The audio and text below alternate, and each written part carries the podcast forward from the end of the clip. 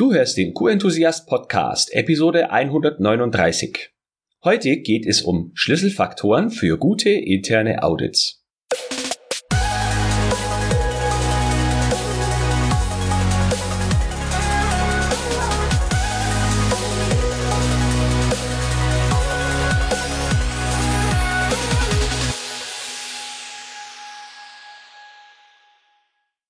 Ein enthusiastisches Hallo und willkommen zu einer neuen Podcast-Episode. Ich bin Florian Frankl und dies ist der Podcast mit der QM-Umsetzungsgarantie. Wer ständig glücklich sein will, muss sich oft verändern. Dieses Zitat steht auf einem Teebeutel. Vor mir steht nämlich eine schöne Tasse heißen Tees mit Lavendelgeschmack, der riecht wunderbar und schmeckt noch viel besser. Und ich dachte mir, das ist eine gute Einleitung für ein Zitat. Du kannst dir jetzt selber überlegen, ob das Zitat auf dich zutrifft oder nicht. Ich sag's nochmal. Wer ständig glücklich sein will, muss sich oft verändern. Es passt auf jeden Fall gut zu unserem heutigen Thema interne Audits. Wir wünschen uns nämlich oft, dass andere Menschen sich nach internen Audits verändern oder zumindest ihr Verhalten verändern.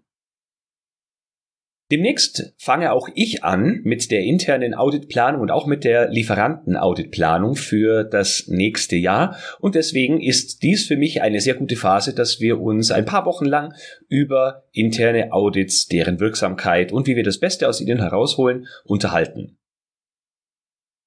Auch diesmal lade ich dich wieder zu meinem Audit-Planungsworkshop ein, der am Donnerstag, den 17. Dezember 2020 stattfindet. Nämlich den ganzen Vormittag lang unterhalten wir uns darüber, was für eine gute Auditplanung notwendig ist und wie du erreichst, dass du eben das Beste aus deinem Auditprogramm herausholst und noch dazu anderen Menschen so wenig auf den Geist gehst wie möglich. An dieser Stelle möchte ich dich auch auf meinen YouTube-Kanal aufmerksam machen, denn dort gibt es eine Playlist extra zum Thema Audits im QM. Inzwischen gibt es dort äh, schon elf Videos und das letzte Video handelt von dreieinhalb Arten interne Audits durchzuführen. Wenn dich das interessiert, schau da gerne mal rein. Doch jetzt zum eigentlichen Thema des Podcasts der heutigen Episode. Das sind die Schlüsselfaktoren für gute interne Audits. Ich habe fünf für dich mitgebracht. Das sind sicherlich nicht alle Schlüsselfaktoren für gute interne Audits. Und äh, ich möchte gerne, dass du mir diejenigen nennst, die ich nicht genannt habe, die du aber für durchaus wichtig hältst. Doch mehr dazu nach meinen fünf.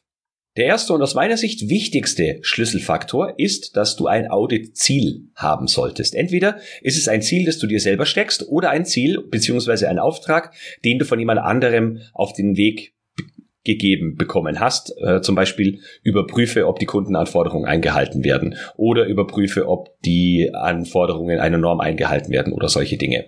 Dieses Ziel solltest du bei der Planung des Audits, bei der Findung der Fragen und auch während des Audits im Eingangs- und im Endgespräch immer wieder hervorbringen und dich daran entlanghangen. Ich habe es schon oft erlebt und es ist mir selber in meiner Anfangszeit oft genug passiert, dass ich äh, während des Audits äh, davon galoppiere und mich von meinem eigentlichen Auditziel entferne, weil die Themen, auf die ich während des Weges stoße, äh, ja ach so spannend sind. Bleib bei deinem Auditziel bis zum Ende. Der zweite Schlüsselfaktor ist Offenheit für das Ergebnis. Warum Offenheit für das Ergebnis? Wenn du vorher schon weißt, was dabei herauskommen wird, dann bräuchtest du das Audit eigentlich gar nicht durchführen, oder? Ich erlebe es oft, dass genau die Fragen vorher definiert werden, von denen man glaubt zu wissen, dass sie entweder locker beantwortet werden oder dass diejenige Abteilung, die man dann auditiert oder diejenigen Personen, denen man die Fragen stellt, ganz sicher keine adäquate Antwort darauf haben, weil man vielleicht schon von vornherein weiß, dass dort der ein oder andere Fehler herrscht. Und beides ist nicht unbedingt förderlich. Abhängig davon, welches Ziel du vorher definiert hast, solltest du auch Fragen stellen, bei denen du offen und neugierig bist, welche Antworten da wohl kommen werden. Du solltest außerdem nicht immer dieselben Fragen stellen oder Fragen, bei denen du eben schon ganz genau weißt, wie die Antworten lauten, denn das hat nichts mit Offenheit zu tun und bringt euch letztlich auch nicht wirklich weiter. Natürlich, wenn du weißt, dass an bestimmten Stellen Dinge im Argen sind und du möchtest ein internes Audit nutzen, um das Ganze zur Sprache zu bringen, dann ist es schon in Ordnung. Das Audit sollte aber nicht komplett nur darin bestehen, andere Menschen bei Dingen in die Pfanne zu hauen, wo du genau weißt, dass sie nicht richtig gut laufen. Das muss alles ausgewogen sein und eben dem Ziel und dem Zweck dienen. Der dritte Schlüsselfaktor ist das Zuhören. An dieser Stelle verweise ich auf die Episode Nummer 95. Dort habe ich über die verschiedenen Stufen des Zuhörens gesprochen und auch explizit darüber, welche Art des Zuhörens, welche Stufe des Zuhörens im internen Audit ganz besonders von Vorteil ist.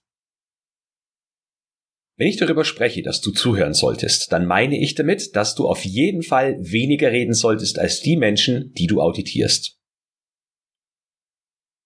Auch das habe ich schon oft erlebt und manchmal tappe ich auch immer noch in die Falle, dass ich bei bestimmten Fragen, hoffentlich nicht während des gesamten Audits, mehr erzähle als Auditor als die Auditierten. Und das ist ja nicht richtig. Ich möchte ja offen sein für das, was dort an Fragen, Erklärungen und äh, Darstellungen kommt. Und wenn ich dann mehr erzähle als die anderen, dann läuft irgendetwas falsch. Also du solltest nicht derjenige sein, der am meisten spricht. Und du solltest auch versuchen, nicht allzu belehrend zu wirken, weil äh, Klugscheißer mag keiner. Du solltest äh, auf jeden Fall die Antworten auf das Ziel hin abklopfen. Also du hast vorher ein Ziel definiert, du bekommst eine Antwort und solltest eben dich äh, mit der Fragestellung beschäftigen, ob die Antwort das Ziel zufriedenstellt, ob die Antwort so zufriedenstellt ist, dass das Ziel damit erreicht werden kann oder nicht. Und wenn das nicht der Fall ist, dann versuche zunächst mal nicht zu sagen, das ist aber falsch, lieber Herr, liebe Frau X, YZ, sondern sei offen, frag nach, warum die Praxis so ist, wie du sie erklärt bekommen hast, ähm, und versuche zu verstehen, ob die Art und Weise, wie äh, der Prozess durchgeführt wird, vielleicht sogar auch geht, obwohl er von dem abweicht, wo du bisher gedacht hast, dass es so gemacht wird, oder von deiner Vorstellung abweicht. Sei da offen und erst, wenn du wirklich feststellst, dass das Ziel nicht erreicht wird und ein bestimmter oder eine bestimmte Anforderung nicht erreicht wird, dann kannst du das ganze Jahr ähm, später zur Sprache bringen. Der vierte Schlüsselfaktor ist die gute Planung. Die Planung kommt natürlich ein Stück weit vor, den, äh, vor, vor dem Offensein und dem Zuhören, wo wir schon mitten im Audit drin sind. Aber ich finde diese drei vorgenannten Kriterien mit dem Ziel der Offenheit und dem Zuhören äh, von der Priorität her für mich persönlich wichtiger als die Planung. Und deswegen ist die Planung nur an Position Nummer vier. Unter Planung verstehe ich, dass du dir Gedanken über Risiken und Chancen machst, also was genau beschäftigt dein Unternehmen, äh, welche Herausforderungen hat es jetzt in dem Moment und dass du auch gezielt auf das das Audit ausrichtest. Äh, zum Beispiel, wie häufig das Audit stattfindet, wie lange ein Audit geht, wer befragt wird und wie viele Fragen du stellst, mit welchen Themen, Schwerpunkten und welche und wie viele Nachweise du sehen möchtest. Das solltest du vorher wissen und entsprechend eben die Risiken und Chancen, die in dem bestimmten Audit mit dem bestimmten Ziel verfolgt werden, berücksichtigen. Du solltest außerdem eine definierte Struktur haben, sowohl was die Einladung betrifft, als auch was die Planung des einzelnen Audits, die Durchführung, die Nachbearbeitung und so weiter betrifft und natürlich auch die zeitliche Planung. Also dass du dir wirklich in der Einladung schon überlegst, wie lange das Audit dauern darf und dass du auch wirklich so lange brauchst. Also nicht signifikant früher fertig und auch nicht viel länger brauchen, sondern relativ auf den Punkt. Denn das zeugt davon, dass du dir ordentlich Gedanken darüber gemacht hast, a, wie viel Zeit du einplanst, b, wie viel, wie viele Fragen du glaubst mit der Reife des, äh, mit der Reife des Unternehmens, das du ja auditierst. Du kennst es ja, ist ja ein internes Audit, ähm, wie viel du glaubst da zu brauchen und äh, da solltest du nicht signifikant drüber oder drunter sein. Wenn du das bist, dann hast du aus meiner Sicht vorab einen Fehler gemacht in der zeitlichen Planung oder der inhaltlichen Planung. Jetzt sagst du, ja, aber die Leute sind doch eigentlich froh, wenn wir das Audit für zwei Stunden oder für vier Stunden planen und dann sind wir viel früher fertig, dann haben sie ja hinterher noch das Gefühl, was gewonnen zu haben. Ähm, das kann man so sehen. Ich sehe das nicht so. Wenn ich eine Termineinladung bekomme, die 60 Minuten dauert, dann frage ich immer schon nach oder fast in allen, äh, in fast allen Fällen frage ich nach, muss das wirklich 60 Minuten dauern? Allein schon, wenn ich die Agenda sehe, kann man grob einschätzen. Und ähm, ja, manchmal sage ich sogar, tut mir leid, du hast mich für 60 Minuten eingeladen, ich kann aber nur 30 äh, übrigen. Und genauso würde ich es im internen Audit auch machen, wenn ich den Eindruck habe, dass mich jemand einlädt und es kann niemals so lange dauern äh, dann würde ich darum bitten, dass man den Termin einfach verkürzt. Also brauche wirklich nur so viel Zeit, wie angemessen und notwendig ist, denn du hältst alle auf. Dich selber hältst du auf und die Leute, die du auditierst, auch. Der fünfte Punkt, den ich ansprechen möchte, und damit hadere ich selbst ebenfalls noch oft genug, ist die Prüfung der Wirksamkeit. Wenn du ein Audit durchgeführt hast und einen Maßnahmenplan geschrieben und definiert hast, wer macht was bis wann, oder besser gesagt die Abteilung das definiert hat, der Prozesseigner jeweils, dann äh, geht's ja noch weiter. Du solltest irgendwann mal prüfen, ob die Maßnahmen umgesetzt wurden und, noch wichtiger, ob die umgesetzten Maßnahmen auch wirksam sind, im Hinblick dessen, ob das, was umgesetzt wurde, auch dem Ziel entspricht. Manchmal ist es ja so, dass man in bestem, mit bestem, in bester Absicht eine dass man in bester Absicht eine Maßnahme umsetzt, weil man glaubt, dass die ein Problem oder eine Lücke im System schließt. Ähm, und hinterher stellt sich heraus, dass es gar nicht so ist. Wenn du dann keine Wirksamkeitsprüfung durchführst, dann macht ihr möglicherweise ganz viele Aktivitäten über einen Zeitraum, über einen langen Zeitraum, ohne dass sie wirksam sind. Also Prüfung der Wirksamkeit bedeutet nicht nur abhaken, etwas ist erledigt, also äh, in der Abteilung mal anrufen und fragen, hey, wir haben hier einen Punkt, der vom letzten Audit noch offen ist, wie sieht's denn da aus? Dir dann eine E-Mail schicken lassen und denken, das ist in Ordnung. Eine Wirksamkeitsprüfung geht weiter. Und da ist es jetzt egal, ob du die Wirksamkeitsprüfung unterjährig machst, also zum Beispiel du definierst am Ende zum Beispiel, ihr definiert am Ende eines Audits für eine Maßnahme vier Wochen an äh, Zeitraum, bis sie abgearbeitet sein soll und fragst direkt nach den vier Wochen nach oder du machst das erst während des nächsten Audits, das vielleicht erst nächstes Jahr stattfindet, je nachdem, wie sensibel die Sache ist, die aufgefallen ist.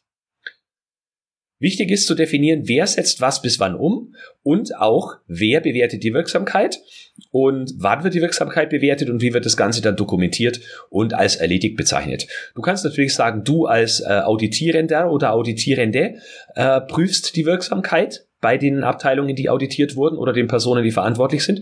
Du kannst es aber natürlich auch delegieren an irgendwen. Ich finde eine ganz charmante Sache, dass man vielleicht äh, Praktikantinnen und Praktikanten da involviert, die äh, eben diese Punkte bei den Abteilungen abfragen, denn sie sind meistens, äh, sagen wir mal, fachfremd, haben jetzt noch nicht diese Betriebsblindheit und da erfordert es vielleicht ein wenig mehr Erklärung bei den Leuten, die die Maßnahme umgesetzt haben, ist aber so eine Art Plausibilitätsprüfung, ob das, was umgesetzt wurde, auch wirklich verständlich ist und Sinn machen kann. So, das waren meine fünf Schlüsselfaktoren für gute interne Audits. Ich sag sie nochmal im Schnelldurchlauf. Punkt eins war, du solltest ein Audit-Ziel beziehungsweise deinen Auftrag haben, der sich durchs ganze Audit zieht. Punkt Nummer zwei, du solltest offen sein für das Ergebnis. Punkt Nummer drei, du solltest zuhören können, also nicht mehr sprechen als die anderen und du solltest auch nicht belehrend wirken. Punkt Nummer vier, du solltest gut planen vor dem Audit und den zeitlichen Ablauf. Und Punkt Nummer fünf, du solltest die Wirksamkeit überprüfen. Frage an dich. Was gehört für dich außerdem noch zu guten internen Audits? Findest du einen meiner fünf Punkte vielleicht überhaupt nicht relevant? Auch das kannst du mir gerne mitteilen und dafür gibt es verschiedene Möglichkeiten. Du kannst mir entweder unter dem entsprechenden Beitrag auf LinkedIn oder Xing antworten, wenn wir dort vernetzt sind. Falls nicht, können wir uns dort auch gerne vernetzen. Wenn du da zugegen sein solltest, du kannst mir per Mail schreiben, florian.frankl.q-enthusiast.de oder, und das wäre mir am allerliebsten, weil das noch so ein bisschen ein Feeling von wir sind eine Community hat, du kannst mir eine Sprachnachricht schicken und zwar in den Show Notes zu dieser Webseite www.q-enthusiast.de und dann unten im Suchfeld die Episode Nummer 139 angeben. Ähm, oder auf der Startseite findest du, wenn du die Episode zeitnah hörst, auch die neuesten drei Episoden verlinkt. Da klickst du einfach drauf und dort ist die Möglichkeit, mir eine Sprachnachricht zu schicken, eingebettet. Klickst du drauf, sprichst die Sprachnachricht ein, hörst an, ob das, was du gesprochen hast, sinnvoll ist, schickst es mir und ähm, ja, ich würde mich freuen, wenn ich ein paar Feedbacks bekomme, die ich vielleicht auch in einer der nächsten Episoden wieder anhängen kann. Wir sprechen noch zwei Episoden lang über interne Audits. Trifft sich also gut, wenn dein Feedback rechtzeitig in den nächsten 14 Tagen kommt und ich es da einarbeiten kann. Ich freue mich wie immer auf einen bunten Mix an Rückmeldungen. Die machen das Ganze doch erst so richtig lebendig und ich bin bei weitem ja nicht derjenige, der die Weisheit mit Löffeln gefressen hat und alles weiß. Es gibt so viele verschiedene Sichtweisen und Standpunkte und Erfahrungen. Ähm, ich höre sehr gerne, wie dein Standpunkt dazu ist. Nun wünsche ich dir eine wundervolle restliche Woche. Verweise nochmal auf den Workshop zur Auditplanung, den du auf meiner Webseite im Menü momentan finden kannst oder www.q-enthusiast.de slash Auditplanung. Da gibt's auch alle weiteren Informationen zu den Themen, die wir dort besprechen. Würde mich freuen, wenn ich dich dort begrüßen dürfte. In jedem Fall hoffe ich auch, dass wir uns nächste Woche wieder hören zur Episode 140. Dann sprechen wir nämlich über den Nutzen von internen Audits. Auch hier habe ich wieder eine Sammlung an Themen zusammengetragen. Ich hoffe, du bist auch dann wieder mit dabei. Ja, wünsche dir eine grandiose Zeit, bleib gesund und enthusiastisch und denk immer daran, Qualität braucht kluge Köpfe. So wie dich.